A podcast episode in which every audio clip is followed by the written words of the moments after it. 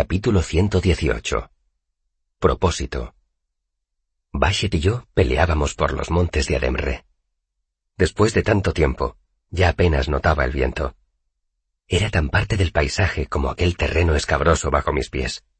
Algunos días soplaba muy suave, una brisa que solo trazaba dibujos en la hierba o me metía el pelo en los ojos. Otros días era lo bastante fuerte para hacer que la tela suelta de mi ropa me restallara contra la piel podía venir de direcciones insospechadas, sin previo aviso, y empujarte como si una mano te presionara firmemente entre los omoplatos. ¿Por qué dedicamos tanto tiempo a la pelea con las manos? Pregunté a Bashet mientras hacía arrancar tréboles. Porque lo haces mal, respondió Bashet bloqueándome con agua en abanico. Porque me haces sentir vergüenza cada vez que peleamos. Y porque tres de cada cuatro veces pierdes con una niña que mide la mitad que tú. Pues todavía lo hago peor con la espada, dije mientras caminaba en círculo buscando un hueco. Sí, lo haces peor, admitió Bashet. Por eso no te dejo pelear con nadie salvo conmigo. Eres demasiado alocado. Podrías lastimar a alguien. Sonreí. Creía que de eso se trataba. Bashet arrugó el ceño. Entonces estiró un brazo como si nada y me sujetó por la muñeca y el hombro, retorciéndome con el oso dormido. Con la mano derecha me sujetaba la muñeca contra la cabeza, estirándome el brazo en un ángulo antinatural, mientras con la izquierda me apretaba fuertemente el hombro. Impotente, me vi obligado a doblarme por la cintura, mirando al suelo. Ve, dije rindiéndome. Pero Bashet no me soltó. Me retorció el brazo y aumentó la presión que ejercía sobre mi hombro. Empezaron a dolerme los huesecillos de la muñeca. Ve, dije un poco más alto, creyendo que no me había oído pero Bashet siguió sujetándome y retorciéndome más y más la muñeca. ¡Bashet! Intenté girar la cabeza para mirarla, pero lo único que veía desde ese ángulo era su pierna. Si se tratara de lesionar a alguien, dijo, ¿por qué iba a soltarte? No he querido decir eso. Bashet me apretó más fuerte y me callé. ¿Cuál es el propósito del oso dormido? me preguntó con calma. Incapacitar a tu oponente, contesté. Muy bien. Bashet empezó a aplastarme con la fuerza lenta y constante de un glaciar. El dolor sordo empezó a aumentar en mi hombro y en mi muñeca. Dentro de poco, tu brazo se saldrá de la articulación del hombro. Tus tendones se estirarán y se separarán del hueso. Tus músculos se desgarrarán y tu brazo quedará colgando como un trapo húmedo. ¿Habrá conseguido el oso dormido cumplir su propósito? Me retorcí un poco, por puro instinto animal, pero solo logré convertir aquella quemazón en un dolor todavía más agudo, así que paré. No era la primera vez que durante el entrenamiento Bashet me inmovilizaba con una posición ineludible. En esos casos siempre me quedaba sin recursos, pero nunca me había sentido como aquella vez. El propósito del oso dormido es el control, dijo Bashet con calma. Ahora mismo podría hacer contigo lo que quisiera, Puedo moverte, o romperte, o soltarte. Prefiero que me sueltes. Dije tratando de sonar más esperanzado que desesperado. Hubo una pausa. Entonces Bashet me preguntó con la misma serenidad. ¿Cuál es el propósito del oso dormido? El control. Noté que sus manos me soltaban y me levanté haciendo rodar el hombro despacio para aliviar el dolor.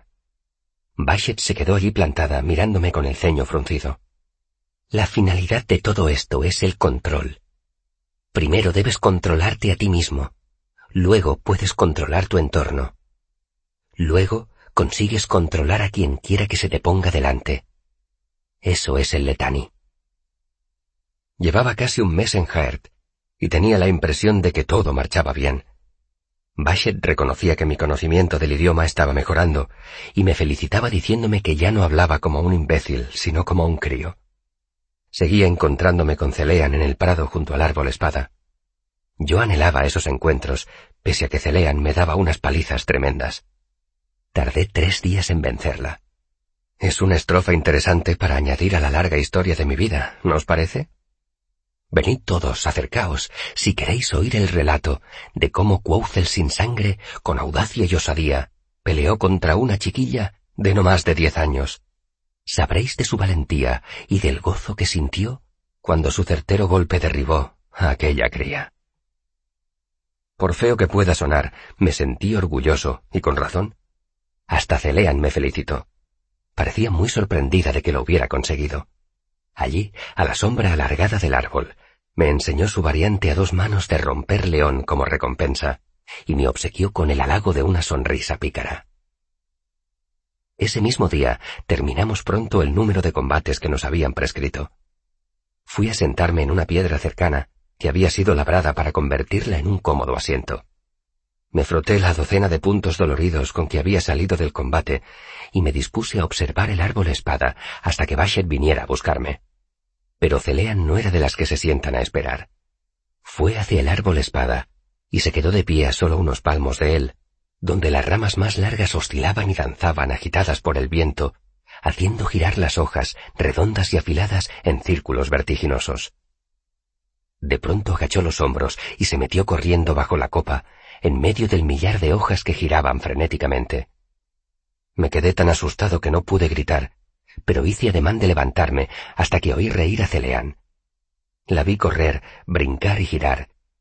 Su menudo cuerpo esquivaba las hojas que el viento desprendía como si jugara al corre que te pillo. Ya estaba medio camino del tronco y se detuvo. Agachó la cabeza, estiró un brazo y apartó de un manotazo una hoja que de otra forma le habría cortado. No, no fue un manotazo sin más. Hizo nieve que cae. Entonces la vi acercarse aún más al tronco, zigzagueando y protegiéndose. Primero hizo doncella que se peina y luego bailar hacia atrás. Entonces saltó hacia un lado, abandonando el quetan. Se agachó y corrió por un hueco entre las hojas hasta llegar al tronco del árbol, y una vez allí le dio una palmada.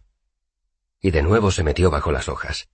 Hizo prensar sidra, se agachó, giró sobre sí misma y corrió hasta que salió de debajo de la copa del árbol. No gritó triunfante, como habría hecho cualquier niño de la mancomunidad, sino que saltó hacia arriba con las manos en alto en señal de victoria. Entonces, sin parar de reír, hizo una voltereta lateral. Conteniendo la respiración, vi a Celean practicar ese juego una y otra vez, entrando y saliendo de debajo de las hojas danzantes del árbol. No siempre llegaba hasta el tronco. En dos ocasiones salió corriendo, escapando de las hojas antes de haberlo tocado, e incluso estando sentado lejos pude ver que eso la enfurecía. Una vez resbaló y tuvo que salir de debajo de las hojas a gatas. Pero consiguió llegar hasta el tronco y volver cuatro veces, y cada vez celebró su huida levantando las manos, riendo y haciendo una sola voltereta lateral perfecta. No paró hasta que regresó Bashet. Observé desde la distancia que Bashet se dirigía furiosa hacia ella y la regañaba severamente. No oí lo que decían, pero su lenguaje corporal era fácil de interpretar. Celean tenía la cabeza agachada y dibujaba en el suelo con los pies. Bashet la apuntaba con el dedo índice y le dio un coscorrón en un lado de la cabeza. Era la regañina que habría recibido cualquier niño. No entres en el jardín de los vecinos.